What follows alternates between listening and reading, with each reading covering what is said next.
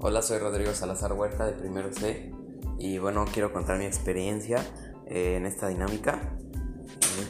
Pues la verdad fue muy buena, eh, me ayudó a conocer un poco más a mis papás, sobre todo a saber, a saber lo que ellos hacían, eh, sobre todo en el tema de la toma de decisiones.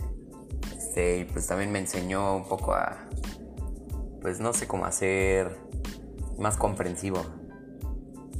Por ejemplo, pues algunos consejos o las tomas de decisiones en, ese ámbito, pues la verdad eh, sí fue un, buen desarrollo y pues muy en, mi conclusión pues al final eh, uno se educa de lo que ven sus padres y pues con esta actividad puedes entrar más a fondo en ese tema, ¿no?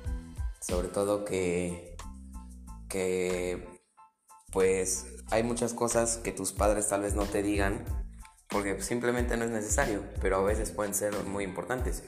Por ejemplo, eh, cómo actuar en, en, una toma de decisión, por ejemplo, preguntarle, no sé, eh, cómo, cómo, le hizo para elegir la casa en la que, en la que vivimos, eh, cómo le hizo para elegir su carrera, eh, para, para elegir un trabajo. Eh, también este, para la pregunta, las preguntas a mi mamá. Eh, pues al final, al final terminas conociendo un poco más y aprendiendo algo nuevo, ¿no? Y pues te sirve de un buen ejemplo y, y pues, pues lo puedes utilizar en tu vida cotidiana. Bueno, eso es todo. Muchas gracias.